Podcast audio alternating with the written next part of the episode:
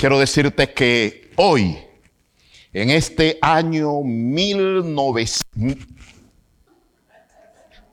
2023, Dios tiene grandes cosas en sus planes para ti. Quiere que tú seas prosperado en todo como prospera tu alma y sobre todo que tengas salud. Ese es el plan de Dios para tu vida y también para la mía. Ahora, ¿cuál es el plan de nosotros en nuestras vidas? Somos cristianos. Amamos a Dios.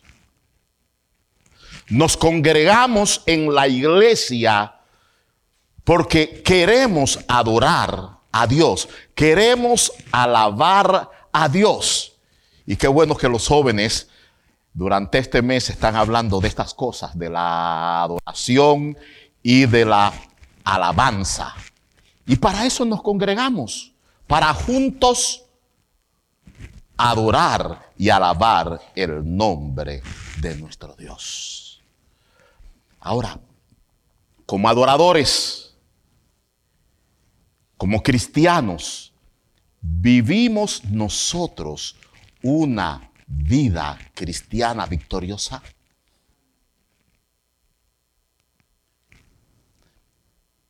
¿Somos felices? ¿Nos sentimos prosperados por el Señor en todos los aspectos de nuestras vidas? Si no es así, presta atención porque hoy yo quiero darte la clave para una vida cristiana victoriosa. Vayamos al libro de Amós, o vamos al capítulo 5,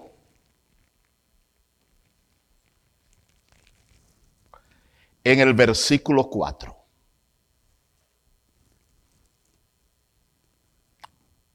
Empero, así dice el Señor a la casa de Israel. Buscadme y viviréis. Aquí está la clave de la felicidad. Busca a Dios mientras puede ser hallado. Para que vivas y para que vivas en abundancia. Aquí dice que el Señor dice a la casa de Israel, los israelitas son los descendientes directos de Abraham por medio de su hijo Isaac y Jacob, a quien por haber luchado con Dios y haber vencido, se le puso el nombre de Israel. Y Gálatas 3:29 dice que si tú y yo somos de Cristo, ciertamente la simiente de Abraham somos y coherederos con el pueblo de Israel de la misma promesa. Por lo tanto, podíamos decir lo siguiente, empero dice el Señor a su pueblo, búscame y vivirás. Buscadme y viviréis. Oremos. Padre nuestro, en esta hora queremos buscarte. Pero ¿cómo te podemos buscar? ¿Cómo te podemos sentir? ¿Cómo podemos saber que tú estás presente en nuestras vidas? Ayúdanos a entenderlo. En el nombre de Jesús. Amén. En una ocasión Jesús estaba hablando con sus discípulos. Y hablando con sus discípulos, le dijo lo siguiente. En San Juan encontramos esta conversación en el capítulo 15, y pueden buscarlo conmigo.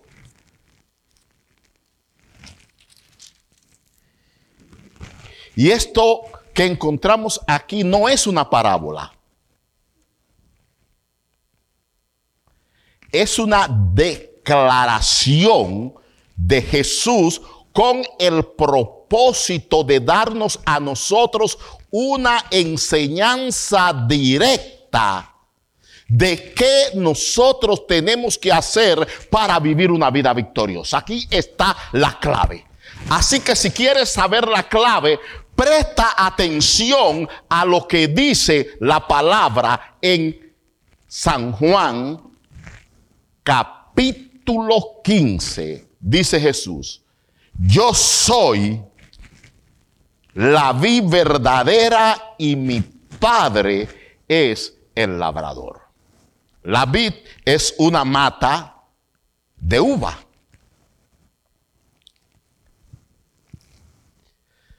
Todo pámpano, todo racimo, todo fruto, ¿sí? cada ramillete que en mí no lleva fruto, se le quitará.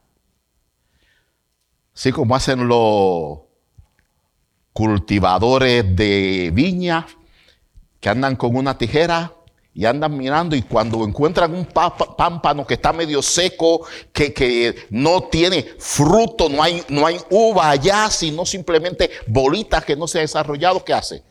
Lo corta con la tijera. Eso es lo que está diciendo aquí todo pámpano que en mí no lleva fruto le quitará. Y todo aquel que lleva fruto, dice el versículo 2, ¿qué hará? Lo limpiará para que lleve más fruto. Y escuchen lo que dice el Señor a su iglesia, a sus discípulos ya ustedes son limpios por la palabra que yo le he hablado. Ya estamos limpios. Cuando nos bautizamos, fuimos lavados. Cada vez que participamos de la Santa Cena, somos lavados con la sangre de Cristo simbólicamente. Sigue diciendo.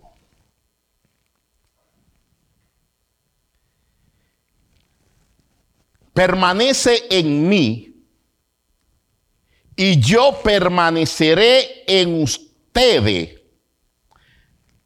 Porque como el pámpano no puede llevar fruto de sí mismo, si no estuviere directamente conectado y alimentándose de la vida. Así, ustedes no llevarán frutos si no estuvieren conectados conmigo. Versículo 5 dice, yo soy la vid y ustedes son los pámpanos. El que está en mí y yo en él, este lleva mucho fruto porque separados de mí, nada puede hacer. Y es interesante que nosotros entendamos a plenitud el significado de esta enseñanza. Jesús está diciendo que separado de Él no podemos hacer nada.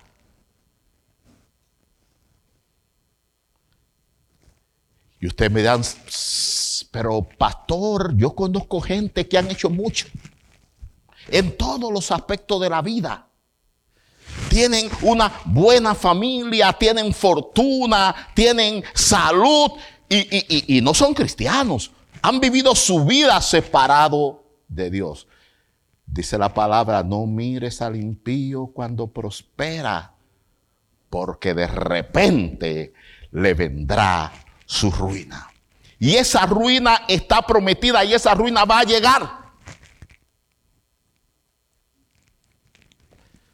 Si tú quieres ser prosperado, si tú quieres ser feliz, si tú quieres ser exitoso, si tú quieres llevar mucho fruto, y mucho fruto significa ser prosperado en todas las cosas, y recuerden que Jesús te dice a ti, yo quiero que tú seas prosperado en todas las cosas. Y que tengas salud, así como prospera tu alma. ¿Por qué él menciona aquí la prosperidad de el alma? Porque para que tu alma prospere, tú tienes que estar conectado a Dios. Entonces el Señor aquí te está diciendo, mira, yo quiero estar conectado a ti. Yo quiero que tú y yo seamos una sola cosa.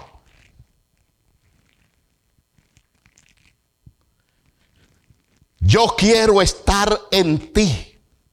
Yo quiero poner en ti mi mente, como dice el apóstol Pablo, que debemos procurar tener la mente de Cristo. Pero para que esto sea una realidad, tú y yo tenemos que estar conectados con Él, permanecer en Él para que esa prosperidad, ese llevar muchos frutos y buenos frutos sea una realidad en nuestra vida. Si vamos al capítulo 33, versículo 3 del libro de Jeremías, nosotros vamos a encontrar que el Señor dice aquí, y más que dice, te desafía y te dice, clama a mí y yo te responderé. ¿Recuerdan lo que dijo en el sermón de la montaña? El que busca halla, el que llama se le abre, el que pide recibe. Aquí él dice, clama a mí y yo te responderé. Y no solo te responderé, sino que te enseñaré cosa grande y oculta que tú no conoces. Cosa grande todos sabemos que son cosas enormes. Pero cosas ocultas son cosas que no están a tu disposición no están a tu alcance, están veladas para ti, están ocultas para ti. Y el Señor te promete que esas cosas ocultas te las va a revelar. Lo único que tienes que hacer es clamar a Él. Y yo, dice Él, te voy a responder. Y siguiendo hablando del sermón del monte, él dice, ¿tú quieres que se te abre cuando tú llamas? ¿Tú quieres recibir cuando tú pides? ¿Tú quieres encontrar cuando tú buscas? Hay algo que debes buscar primeramente. Debe buscar el reino de Dios y su justicia. Es decir, debe de estar conectado constantemente 24/7. Debe de estar conectado con Dios. Y estar conectado con Dios significa tú no hacer cosas en tu vida sin, sin depender de Él. Cristo vino y te enseñó cómo vivir. Modeló. Es nuestro modelo. Así que cada vez que vamos a hacer algo, cada vez que vamos a reaccionar sobre algo, cada vez que vamos a decidir sobre una situación, debemos pensar, ¿qué haría Jesús si estuviera en mi lugar? Y de esa manera siempre vamos a ser exitosos. Solo una pregunta simple. ¿Qué haría Jesús si estuviera en mi lugar. Si hago lo que Jesús haría, de seguro voy a tener una vida cristiana victoriosa. Dice Salmos 147.3 que Él sana a los quebrantados de corazón y limpia sus heridas. Nuestra respuesta está en Él. Si quiere vivir, búscalo y vivirá. Si tú tienes problemas matrimoniales, busca a Dios antes de buscar cualquier otra cosa. Si tienes conflicto en tu matrimonio, piensa antes de actuar que qué haría Jesús si estuviera en tu lugar. Si Jesús estuviera pasando este, por esa situación, ¿qué haría? Si tienes problemas económicos, busca a Dios, clama a Dios. Y antes de tú de tratar de resolver tus problemas por tu propia fuerza, pregunta, ¿qué haría Jesús en mi lugar? Si tiene problema de salud, busca a Dios. Si tiene problema de adicciones, busca a Dios. Y muchas veces nosotros creemos que las adicciones solamente son al alcohol, al tabaco o a la droga. Pero hay otras adicciones. Hay adicción al trabajo. Hay adicción a los pleitos.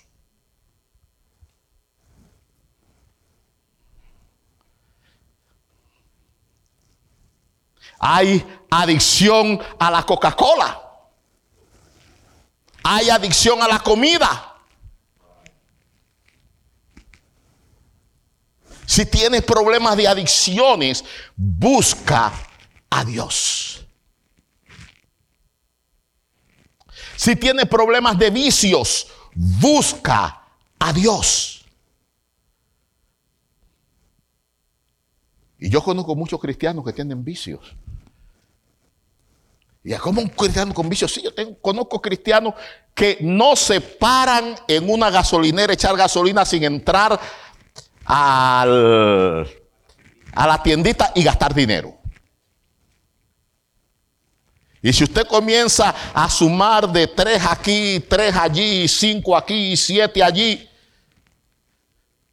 va a ver que ahí se le va, va a acumular con qué pagar el bill del agua o el bill del teléfono al final de mes. Tenemos vicio.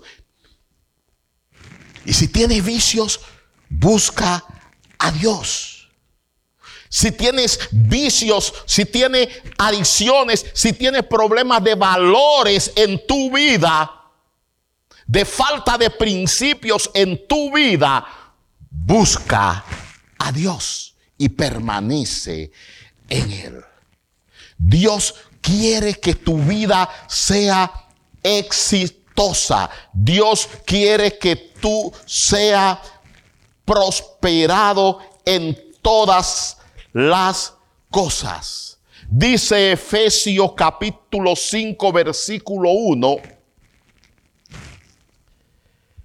Sé pues imitador de Dios como su hijo amado, como su hija amada. Entonces, ¿qué tengo que hacer para tener una vida victoriosa? Imitar a Dios. Y nosotros creemos que Jesús es Dios. Queremos en base a lo que Juan escribió. Juan escribió, y aquel verbo fue hecho carne y habitó entre nosotros y vimos su gloria como la del unigénito Hijo de Dios. Y antes de decir eso, Juan declara que En el principio era el verbo y el verbo era con Dios y el verbo era Dios. Y si el verbo era Dios y ese verbo fue hecho carne y habitó entre nosotros y vimos su gloria como la del unigénito Hijo de Dios, ese es Cristo, ese es Jesús, no hay otro. Por lo tanto, Jesús es Dios. Y si creemos que Jesús es Dios, cuando Pablo dice, sé tú pues imitador de Dios, está hablando usted y diciendo que sea imitador de Cristo. A Dios nadie le vio jamás al concepto que nosotros tenemos como Dios Padre, nosotros no lo hemos conocido, no lo hemos visto, ni lo vamos a ver mientras vivamos, existamos en este planeta como humanidad. Pero a Jesús sí lo vimos. Jesús se hizo hombre y habitó entre nosotros para que nosotros pudiésemos imitarlo, para que tú y yo podamos imitarlo para que tú y yo podamos estudiarlo a plenitud. Así como nosotros estudiamos el pensamiento de George Washington, el pensamiento de Abraham Lincoln. Este, los rusos estudian el pensamiento este, de Lenin. Los chinos estudian el pensamiento de, de Mao Zedong, los cubanos estudian el pensamiento de José Martí. Los mexicanos estudian el pensamiento de Benito Juárez y otros héroes mexicanos. Los colombianos, venezolanos estudian el pensamiento de Simón Bolívar. Nosotros dominicanos estudiamos el pensamiento de Paz Duarte Sánchez y Mella. Así nosotros como cristianos y como ciudadanos del reino de Dios debemos estudiar el pensamiento de Jesús. Y estudiar el pensamiento de Jesús es estudiar sus enseñanzas y practicarla en nuestras vidas. Y esto significa estar conectado con Jesús. Estar en el buscarlo para que podamos vivir.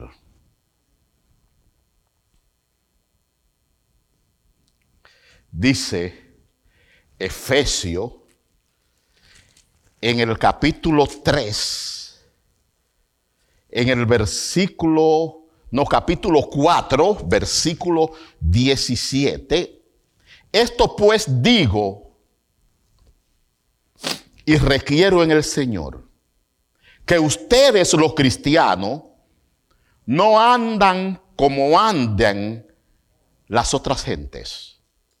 No ande como los demás, que andan en la vanidad de su sentido. Y en la vanidad de sus sentidos significa que andan haciendo lo que ellos creen. andan haciendo lo que ellos piensan, andan haciendo lo que ellos sienten. El Señor te dice que tú no debes de andar así en la vanidad de tu sentido como andan las demás gentes porque tienen el entendimiento entenebrecido, dice el versículo 18, ajenos de la vida de Dios por la ignorancia que en ellos hay, por la dureza de su corazón. Es decir, el apóstol Pablo aquí, inspirado por Dios, le está bajando duro a aquellos que no son cristianos. Le están diciendo que tienen su corazón endurecido y que andan en la vanidad de su sentido. ¿Por qué? Porque no tienen una guía conductual a la cual seguir. No tienen un ejemplo a seguir. Así que viven del pensamiento y del sentimiento y, las emociones. Nosotros no, nosotros no hemos aprendido así de Cristo, dice el versículo 20. Tú no has aprendido así de Cristo. Yo no he aprendido así de Cristo. Por lo tanto, no me debo dejar llevar por mis pensamientos, por mis emociones, por mis sentimientos, por mis creencias particulares. Es decir, no me puedo dejar llevar por mi propia vanidad. tengo que estar conectado a Cristo. Y ver cómo Él actúa, aprender de Él, como decía hace un rato, aprender a estudiar el pensamiento de Cristo. Cómo Jesús actuaba ante las diferentes circunstancias de la vida cómo se manifestaba él de una manera conductual ante los estímulos que le venían del exterior. Y podemos verlo cuando fue tentado en el desierto. Eh, utilizó el Cristo está. Así que nosotros para tomar decisiones, al igual que Jesús debemos utilizar un escrito. Está. Para tomar decisiones debemos pensar cuando no hace falta lo económico. Pensar en cuando a Jesús se le atacó por el lado humano, dijo, no solo de pan vivirá el hombre, sino de toda palabra que sale de la boca de Dios. ¿Estamos entendiendo nosotros? Conectados con Cristo, conectados con Él, mirándolo a Él, cómo Él se desempeñaba en cada aspecto de la vida y nosotros ser sus imitadores. Eso significa ser discípulo. Significa, discípulo significa ser imitadores de el maestro. Y si somos discípulos de Cristo, tenemos que ser sus imitadores. Tenemos que seguirlo a Él. ¿Recuerdan a Pedro? El día, la noche antes de la crucifixión, en el juicio de Jesús. Jesús estaba, Pedro estaba siguiendo a Jesús de lejos porque tenía mucho miedo. Porque Jesús le había dicho a Pedro, Pedro, en, en vaina tu espada, no es con espada, no es con ejército. Y Pedro lo único que sabía utilizar como buen celote era su espada. Así que cuando aquella sirvienta del sumo sacerdote ve a Pedro, ¿qué dijo? Lo identificó por qué. Porque era un imitador de Jesús. Mira, habla como Él, mueve las manos como Él, sus expresiones son como las de Jesús. Claro, es uno de sus discípulos porque lo está imitando. Así tú y yo, como discípulos de Cristo, si queremos tener una vida cristiana victoriosa, imitar a Jesús, como dice el cántico, imitar a Jesús ha de ser mi afán. Ese debe de ser nuestro afán, estar conectado con Jesús para imitarlo en todas las cosas. Entonces tú te vas a dar cuenta que, como dice el versículo 23 de Efesios capítulo 4, tu mente va a comenzar a renovarse porque está a la mente de Cristo y tú vas a comenzar a desarrollar en ti la mente de Cristo. Te vas a dar cuenta que tus emociones, tus sentimientos, tus acciones y pensamientos van a ser conforme a la justicia de Dios, porque tú estás vestido de la santidad de la verdad, dice el versículo 24. Por lo tanto, ya tú vas a dejar la mentira, va a dejar de airarte, va a dejar de que el sol se ponga sobre tu enojo y va a dejar de dar lugar al diablo. Es lo que dice el versículo de 25 al 27. Por lo cual deja la mentira, habla la verdad. Airaos, pero no pequéis, no se ponga el sol sobre nuestro enojo, ni deis lugar al diablo. El que hurtaba, no hurte más. Y hurtar no es meterse en una casa y llevarse lo que no es tuyo. Si tú eres un trabajador, plomero, electricista, mecánico, este rufero, chirroquero o lo que sea,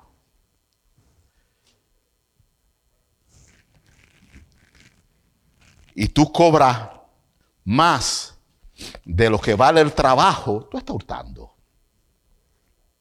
Si tú dices que va a hacer algo y está cobrando por ese trabajo y no lo hiciste, está hurtando. Por ejemplo, tú le dices, eres plomero y le dices al dueño de la casa que la plomería está total, totalmente tapada y que le va a costar 500 dólares pero cuando tú metiste la manguera, al minuto salió lo que estaba tapado. No le cobres 500 dólares porque está usando. Porque tú pensaste que iba a estar 4 o 5 horas ahí, lo que estuviste fueron 10 minutos. Entonces, cuando tú tienes la mente de Cristo, no solo va a pensar en ti, sino va a amar a tu prójimo como a ti mismo entonces tú vas a vivir una vida cristiana victoriosa y vas a ser prosperado en todas las cosas porque el Espíritu Santo va a ser quien va a guiar tu vida. Porque los principios cristianos son los que van a guiar tu vida. Porque un así dice el Señor es lo que va a guiar tu vida. Porque la mente de Cristo es lo que va a guiar tu vida. Porque tus pensamientos, sentimientos y acciones van a estar centrados en los pensamientos, sentimientos y acciones de Cristo. Porque tú has llegado a desarrollar la mente de Cristo. ¿Quieres tener una vida cristiana victoriosa? Permanece en Él y Él permanecerá en ti. Y la forma de permanecer en Él es estar consciente 24/7 de que tú eres su hijo. Estar consciente de que cada acción en tu vida debe estar comparada con lo que Cristo haría si estuviera en tu lugar quiera el cielo, quiera Dios, que tú y yo podamos tener una vida cristiana victoriosa. Para ese día glorioso de la aparición de nuestro Señor, podamos levantar nuestros brazos al cielo y decir, este es nuestro Dios. Le había estado esperando y Él me salvará.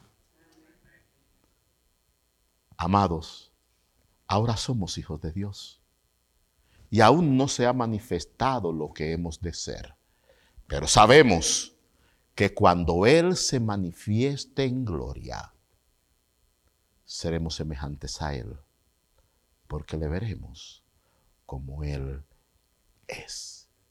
Yo te invito, te insto a que sea un imitador de Dios, porque tú eres su Hijo amado. Que el Señor te bendiga y te guarde.